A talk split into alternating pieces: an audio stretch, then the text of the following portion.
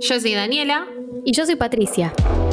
Somos cosmetólogas, creadoras de contenido y amantes del skincare. Y en este podcast te vamos a filtrar todos los secretos sobre el cuidado de la piel. En Cosmelix vas a escuchar consejos sobre el cuidado de la piel, desarrollando un tema a fondo con una mirada didáctica, para que lo puedas aplicar en tu día a día y sorprenderte en cada episodio con un tema distinto. Cosmelix, tu piel habla. Escúchala.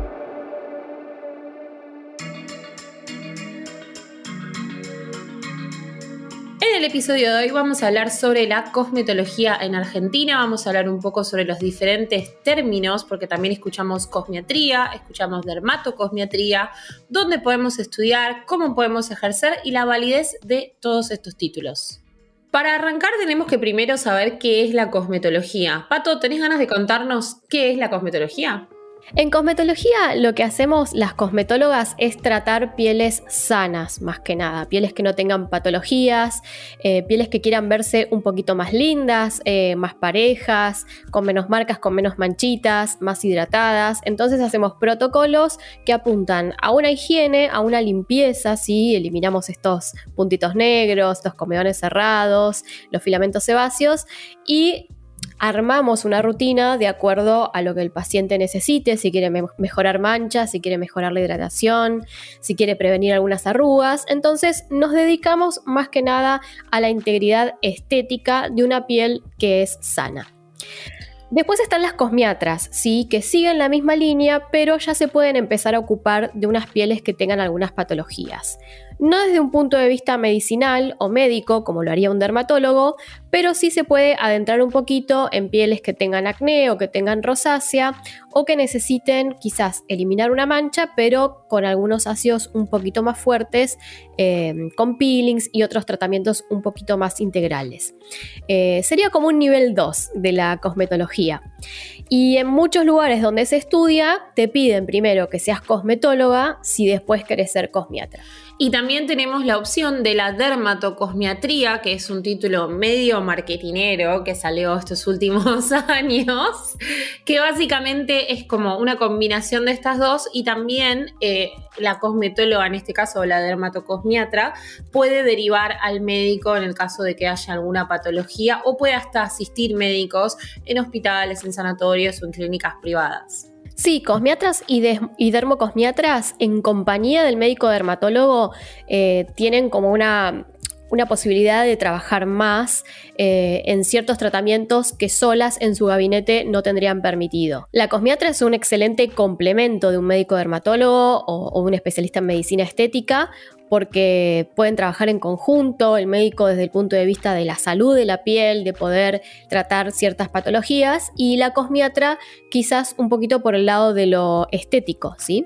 Y esto, algo muy importante que dijiste, trabajan en conjunto, es decir, no excluye la cosmetóloga y la dermatóloga, no son excluyentes. Exacto, es una interdisciplina. Eh, está buenísimo que los dermatólogos incluyan una cosmiatra en su equipo y que las cosmiatras sepan en qué momento derivar y en qué momento entender que hay cosas, hay tratamientos o hay incluso eh, activos que solamente puede utilizar el médico eh, por la concentración y el pH y, porque, bueno, son justamente medicamentos. Bueno, y para estudiar cosmetología, cosmiatría o dermatocosmiatría, tenemos diferentes carreras, cursos, tecnicaturas. Es bastante complejo a la hora de elegir dónde estudiarlo, con qué nos quedamos, ¿no? Porque hoy en día está como lleno de lugares para estudiar. Las opciones son muy variadas, pero yo creo que lo más importante para entender en este, en este tema es que cualquiera de estas opciones que vayamos a nombrar nosotras habilita a trabajar. No es que estudiando en un lugar no te habilita a trabajar o a tener tu gabinete o, a ser contratada en un centro de estética, sino que todas las que nombremos, si bien eh, tienen duraciones distintas y quizás contenidos también distintos, todas habilitan a trabajar porque todavía no es una profesión regulada, ¿sí? Y algo muy importante para recalcar es que a pesar de que vos podés hacer donde quieras, como vos decías, el curso, ninguno en Argentina está avalado por el Ministerio de Salud. Exacto. Existe la tecnicatura en la UBA, sí que esa es una carrera que dura alrededor de tres años. Eh, tiene unos horarios que mucha gente encuentra bastante inoportunos porque quizás no hay turnos exactamente donde uno puede cursar. Eh, pero existe, está en la Facultad de Medicina y es una carrera que tiene, eh, o sea, es muy rica en contenido, obviamente, son tres años donde vos aprendés desde la historia de la cosmetología, pasando por todas las disciplinas que, competen a la carrera. Eh, así que bueno, hoy en día es como la mejor opción en lo que es formación, ¿sí? Pero no deja de ser una carrera de tres años donde mucha gente que quizás trabaja no la puede hacer. Igual conozco obviamente chicas que se anotaron y está buenísimo y están súper contentas con la carrera. Para hacer la carrera de cosmetología en la UBA eh, hay que hacer dos materias del CBC y después, listo, ya te anotas en la carrera y empiezas a cursar. ¿Qué es lo que te da la UBA? Obviamente el título de eh, la tecnicatura en, cosmetología, eh, pero obviamente no da una matrícula, ¿sí? Eso es importante. Simplemente te da tu título, ¿sí? Sos técnica ahora, porque hiciste la tecnicatura. Sí, y al igual que los institutos, lo que te va a dar es como ese título habilitante, es decir, que vas a poder ejercer que obviamente también está en uno si se siente listo o no se siente listo para atender, eso es súper importante, hagas curso que hagas o hagas carrera que hagas, pero en sí no tiene una matrícula de salud, ese número, que esa credencial que vos vas a sacar al Ministerio de Salud en Capital Federal o lo sacas en provincia y el que si te llegara a pasar algo como mala praxis o algún incidente o lo que sea, esa matrícula es como tu aval. Exacto, es como lo que te cubre. Claro. en el caso de la cosmetología, la matrícula que entregan, por ejemplo, los institutos, tiene validez solamente a nivel instituto. Es como un número que identifica al alumno, ¿sí? Eh, o que identifica tu legajo dentro del instituto donde estudiaste. Pero no es no es como la matrícula de un médico, la típica número de matrícula cuando te hacen una receta de algún medicamento que te sellan y te ponen MN seguido de un número.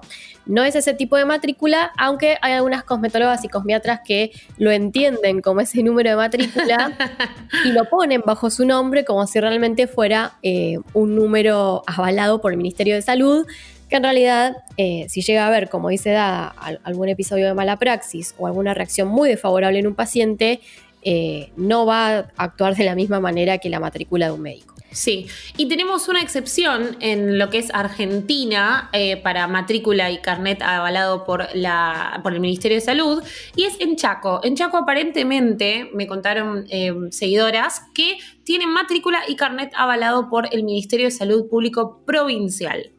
Exacto, hay algunas provincias, pocas, que sí tienen matrícula, la matrícula entre comillas de verdad, la matrícula que sí se inscribe en el Ministerio de Salud. Una es Chaco, como dice Dada, y la otra es Córdoba, que en Córdoba de hecho eh, está bastante legislado y haciendo la tecnicatura eh, por la ley 6222 están avalados por el Ministerio de Salud. Así que bueno, si quieren realmente atenderse con profesionales que tienen matrícula de verdad, hay que ir a, a Chaco o a Córdoba. Eh, pero sepan que igual las, las de Cava o el resto del país obviamente también están habilitadas a trabajar, nada más que no tienen esta matrícula que, comentábamos. Yo, por ejemplo, no la tengo. Tengo la matrícula correspondiente al instituto, ¿sí? Eh, claro, yo tengo eso. Yo tengo un MN Pepito, pero la verdad es que jamás lo pondría porque no tiene ningún aval. O sea, es mi número de alumna en el instituto donde cursé. Chao. Exacto. Sí nos sirve justamente para comprar productos profesionales a un precio un poco más conveniente, eh, lo cual eh, insiste en esto de que sí, podemos atender tranquilamente, no estamos cometiendo ningún acto ilícito y con ese carnet podemos acceder a productos eh, en un precio un poco más bajo para armar nuestro gabinete. Espectacular. Y Pato, ¿qué opinas que ahora con este tema de la pandemia, del estar encerrado, se abrieron un montón de cursos online de cosmetología? Eh, ¿Cuál es la diferencia? A ver, siempre que se estudió cosmetología, el punto más fuerte eran las prácticas, ¿sí? Porque uno aprendía lo teórico en las clases y después había clases especiales donde uno hacía las prácticas en sus propias compañeras o podías llevar alguna amiga o algún amigo que se prestara como modelo, digamos, para que vos pudieras practicar los protocolos.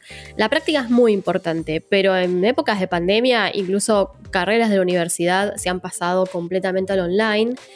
Em, que por un lado dificulta las prácticas, aunque eh, uno en casa puede, digamos, con algún familiar practicar o en uno mismo, pero a la vez también abre un poco la posibilidad de que gente del resto del país puede hacer cursos en lugares donde antes no se podía, ¿sí? Algunos laboratorios empezaron a dar clases online y hay mucha gente que es de otras provincias, algunos laboratorios que son de Cava, ¿sí? O de Buenos Aires, que pudieron anotarse y entonces el grupo es mucho más eh, rico, la verdad es que se, se, conocen voces de todas partes del país y creo que esto permitió que mucha más gente se capacite y que pueda trabajar con, con conocimientos, así que tiene su lado positivo, yo de hecho estoy dando clases eh, en la carrera de cosmetología para un grupo que, está compuesto por chicas que, están, que vienen de todas partes del país y eso es maravilloso, me parece.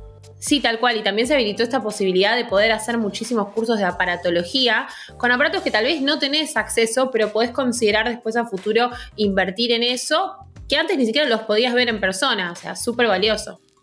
Bueno, y lo siguiente que tenemos para discutir, y esto es algo que depende a quién le preguntaste, va a decir algo diferente, porque justamente como no hay una regulación establecida y hay mucha gente que está peleando porque esto sea una profesión de verdad, eh, límites, ¿no?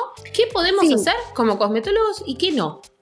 A ver, los límites hoy en día están difusos desgraciadamente justamente por esta falta de regulación pero sí hay algunos que están establecidos, em, aunque hay dos corrientes como bastante marcadas de eh, profesionales que prefieren seguir los límites que sí están establecidos y algunos profesionales que no, que, prefieren cruzar la línea eh, porque se sienten seguros haciendo determinadas cosas.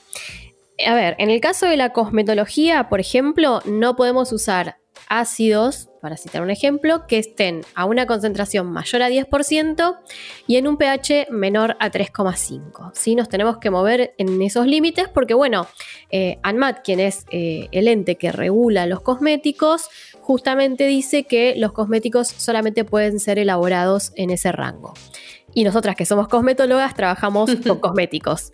Entonces tendríamos teóricamente que trabajar con esos valores, ¿sí? 10% de concentración máxima, y 3,5 de pH mínimo. Algunas lo seguimos al pie de la letra, ¿sí? No solo porque está establecido desde ese lado, sino también porque quizás eh, nos ahorramos un dolor de cabeza, ¿sí? En lugar de estar usando un ácido muy fuerte que pueda traer complicaciones, usamos los permitidos para lo que es cosméticos eh, y nos movemos con eso. Y después está obviamente la rama que sí compra quizás en farmacias eh, ácidos a más alta concentración, se mandan a hacer peelings porque quizás se capacitaron eh, y se sienten seguras, pero en lo que es quizás eh, la disposición de ANMAT no la estarían respetando mucho. Eh, hasta ahora no conozco que se haya dado un gran problema por usar ácidos a más alta concentración. Si bien hace poco eh, sí vi que habían como desmantelado el gabinete de una cosmiatra en 11 que, que trabajaba con productos magistrales, que también estaban vencidos. O sea, puede pasar que te salga mal. Yo no conozco muchos casos, pero creo que lo ideal es no arriesgarse. Bueno, y acabas de decir una palabra clave, clave, y es magistrales. Entonces, para el público que nos está escuchando, que tal vez no tiene ni idea qué es un producto magistral, ¿qué es? Los magistrales son preparados que se hacen en farmacias, ¿sí? son preparados que se hacen a la medida de un paciente. Están los medicamentos, que eso obviamente lo va a recetar y lo va a mandar a armar un médico, y están los cosméticos magistrales, ¿sí? que uno como cosmiatra, por ejemplo, puede pedir que hagan un serum de niacinamida a medida del paciente, eh, que no tenga perfume, que tenga glicerina o algún activo similar, o alguna cremita post-peeling, ¿sí? Eso se puede mandar a hacer, pero a la medida de alguien que yo conozco. Yo como profesional atiendo a Claudia y veo que Claudia tiene determinado tipo de piel y le estoy haciendo determinado tratamiento y entonces le digo, bueno, mira Claudia, tenés que ir a tal farmacia y vas a pedir este preparado, ¿sí? A medida de esa persona. El problema es que aprovechando de que existe esta facilidad de armar productos a medida, eh, mucha gente se mandó a hacer productos a granel. Pedir en lugar de la crema para Claudia, 5 kilos de la crema para Claudia o un kilo de la crema para Claudia, fraccionar en casa, poner una etiqueta y empezar a venderlo como si eso fuera una marca. Echa la ley, echa la trampa. Por supuesto.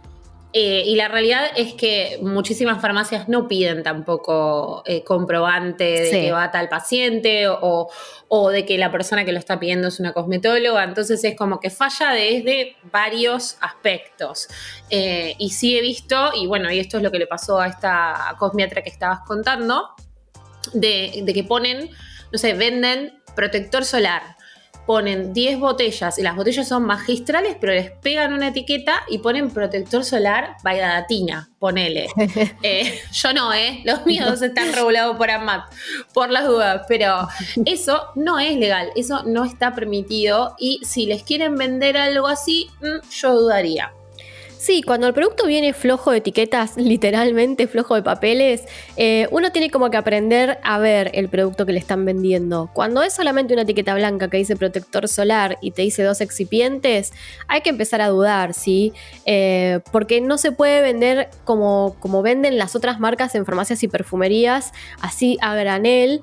Eh, si no son una marca inscripta en ANMAT. Y la verdad es que hay muchos de esos emprendimientos. Eh, probablemente muchos eh, sean confiables y hagan las cosas con conciencia. Pero las farmacias son muy buenas las que lo formulan, o sea, no dudamos de eso. Pero no está, no está hecho para lo que es. Exacto, sí, hay pasos legales que hay que seguir si uno quiere vender un cosmético y no es muy, digamos, leal con la competencia si yo no pago todo lo que tengo que pagar, todos los trámites que hay que hacer y, mi compañera está haciendo, tratando de hacer su marca, pagando y siguiendo todas las de la ley. Bueno, y esto nos lleva a otra mini problemática que hay, en especial este último año que el, un boom de skincare. Yo creo que todos los capítulos digo la palabra boom de skincare, pero bueno, es verdad. que lo hubo, lo hubo. Lo hubo, hubo un boom de skincare. Y es que hay ciertos dermatólogos, pocos, déjenme decirles pocos, que están enojados con la profesión de la cosmetología y la cosmiatría. ¿Por qué? A ver, yo creo que eh, por el creciente interés de la gente en cuidarse la piel, en los cosméticos, en ir a la farmacia y decir, bueno, a ver que me llevo una crema para contorno de ojos, para los labios. Bueno, por ese creciente interés, eh, creo que el mercado de la cosmética eh, como decís vos, ha desatado un boom y, ya uno no va al dermatólogo solamente porque le preocupó un lunar, una verruga o el acné, sino que uno va también al dermatólogo porque busca armarse una rutina en donde le den un limpiador, le den un serum o, una cremita hidratante. Eh, y muchos dermatólogos de repente se encuentran con esto que, que es un un paciente que viene informado, que viene con ganas de tener una rutina, que de hecho quizás te lleva sus propios productos y te dicen qué tal es esto. Y algunos no tienen una formación en estética eh, o en la belleza de la piel como tenemos los cosmetólogos y cosmiatras que nos dedicamos puramente a eso, ¿sí? Eh, y no es algo, digamos, que ellos tengan la culpa, digamos. En la formación de dermatología eh, se centra en la salud de la piel y quizás no tanto en, la belleza o en lo más frívolo, si se quiere, eh, de si esa piel se va a ver con glow, si se va a ver con los poros es más chiquitos o no. Yo siempre digo, al dermatólogo no le enseñan eh, si el agua micelar se enjuaga o no, le enseñan cómo curar y cómo identificar un melanoma, o sea, tampoco pidamos tanto. Obvio, después de dermatología tenemos los que se especializan en estética y ellos ya como que la tienen más clara y investigan cuáles son los cosméticos que pueden ayudar, eh, cómo armar una rutina y todo, pero a veces mis seguidores me dicen decepcionado. Fui al dermatólogo, me miró de pies a cabeza, me dijo, necesitas jabón blanco y nada más. Estoy re decepcionada. Entonces, por eso, la verdad que me parece que la cosmetología eh, tiene un rol muy importante y cada vez me parece va a tener un mejor rol y estaría buenísimo si se pudiera hacer más interdisciplina. Exacto, lo ideal es eso. Mira, yo recuerdo eh, cuando tenía 16 años fui al dermatólogo en el Hospital Álvarez, que bueno, ya desde ese tiempo eh, era buenísima la división de dermatología del Álvarez y al día de hoy se sigue recomendando. Em, y me, bueno, o sea, me querían dar Roacutan, que esto lo hablamos en episodios anteriores. Sí. Y el mismo dermatólogo me dijo que además tenía que acompañar ese tratamiento con la cosmiatra que estaba en el Álvarez, ¿sí? Entonces ahí sí había una interdisciplina. Hay algunos profesionales que lo hacen, está buenísimo que esté la pata cosmiátrica, pero hay otros que no, que trabajan solos y que solamente se preocupan por algo que es muy loable, que es la salud de la piel, por supuesto, no estamos minimizando eso. Pero bueno, la pata estética la gente la busca y recurre justamente a nosotras, a cosmetólogas y cosmiatras que quizás estamos más en la venta libre, que conocemos desde toallitas desmaquillantes hasta serums y protectores solares. Eh, y de ahí que, bueno, quizás a los dermatólogos como que no les gusta mucho eso, pero también hay varios profesionales que están o haciendo interdisciplina o formándose en estética, justamente. Y hablando de formación, entonces como para darle un resumen a todo esto, a quienes están escuchando, si me gusta el cuidado de la piel, si me interesa, si hasta estaría evaluando atender otras personas eh, para que se armen su rutina y hacerle limpieza. ¿Dónde voy? ¿Dónde me anoto y dónde empiezo a estudiar? Tenemos varias opciones en Argentina, tanto de manera remota como de manera presencial, y va a depender exclusivamente del tiempo que vos tengas de las ganas que vos tengas y de tu bolsillo, obviamente. Tenemos la tecnicatura de la UBA, que es espectacular. Yo hago cursos aparte con docentes de la UBA de esta misma carrera, son unas genias, eh, pero no hago el de la UBA porque justamente para mí, para mi tiempo, Imposible. Imposible, imposible.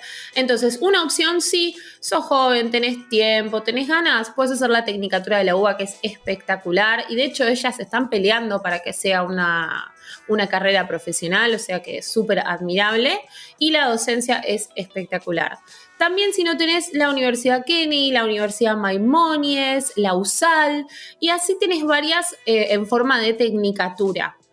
Ahora, también tenés cursos que pueden ser presenciales o online. Hoy en día, la verdad, creo que son todos online. Sí, sí, honestamente creo que todo es a distancia. Sí, y de ahí va a depender. O sea, en, mi experiencia personal, yo cursé en FUDE, que es uno que está en Rosario, pero estaba haciendo online. Me encantaba el programa. Pero después de eso, y esto es súper importante, no se queden solo con ese curso que hagan o con esa carrera que hagan, porque las cosas cambian todo el tiempo en cuidado de la piel. Las tendencias, los cosméticos que se usan. Un ingrediente un día está demonizado, al otro año le hacen la redención total, como lo que pasó con los parabenos, por ejemplo. Entonces, eh, tal vez tu curso no tenía eh, una especialización en aparatología o en dermaplaning, y eso lo podés buscar aparte en cursitos que tal vez son cortos son eh, cursos grabados, son cursos de masterclass de una clase, pero siempre estar continuándote formando porque la verdad es que todo cambia, las tendencias cambian, los cosméticos cambian y está buenísimo mantenerse al día. Exacto, yo creo que cada profesional tiene que poder armarse su propia carrera, eh, la va como formando, ¿sí? Primero que nada, como siempre decimos, cosmetología y cosmiatría, como pilares y después uno puede especializarse en la rama que más le guste. ¿Te gusta mucho la aparatología? Bueno, te, entonces te volcas a eso, haces todas las capacitaciones que hayas, haya sobre eh, aparatología. ¿Te gusta mucho lo que es la química cosmética? Bueno, hay cursos incluso de la Asociación Argentina de Químicos Cosméticos que hacen toda una formación para cosmetólogas en química cosmética. Em, no sé, ¿te gustan los masajes? Bueno, hay un montón de capacitaciones de masajes. Cada uno va a ir como formando su camino. A mí, por ejemplo, me encanta la química cosmética, me especializo en ingredientes. Al, día de hoy, además, doy clase de, lectura de ingredientes. Y, bueno, cada una va armando su propio camino eh, y su especialización, lo cual es como una, marca personal de cada persona. Sí, también lo que nos va a diferenciar a la hora de, eh, de que algún paciente elija nuestro servicio o no. Exacto. Qué sé yo, si, si vos te haces conocer como una especialista en masajes, tal vez van a decir no quiero ir con ella que es especialista en masajes y así con todo el resto. Exacto, a mí por ejemplo aparatología mucho no me gusta o no, no me crea mucho interés, entonces mm, no, no, seguí, digamos, formándome en ese campo, pero hay gente que le encanta, que le encanta ir al cosmetólogo a la cosmiatra y que le pongan todos los aparatos, la luz del LED, la mascarilla, el rodillo, todo, eh, y está bárbaro, así que eso nos ayuda también a elegir mejor el profesional. Bueno, esperamos que este pantallazo breve sobre la carrera de cosmetología te sirva si estás buscando estudiar o si sos un apasionado o apasionada de la piel que tiene ganas de saber más del tema. Eso fue todo por el episodio de hoy, espero que les haya gustado, que hayan aprendido algo nuevo y nos vemos muy prontito en otra emisión de Cosmelix.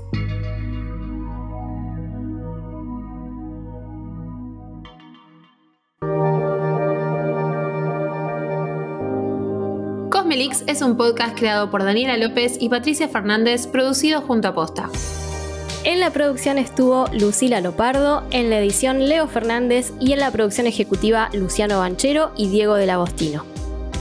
Seguinos en Spotify y escucha un nuevo episodio cada 15 días. También nos encontrás en Apple Podcasts, Google Podcasts, Deezer y en todas las aplicaciones de podcast.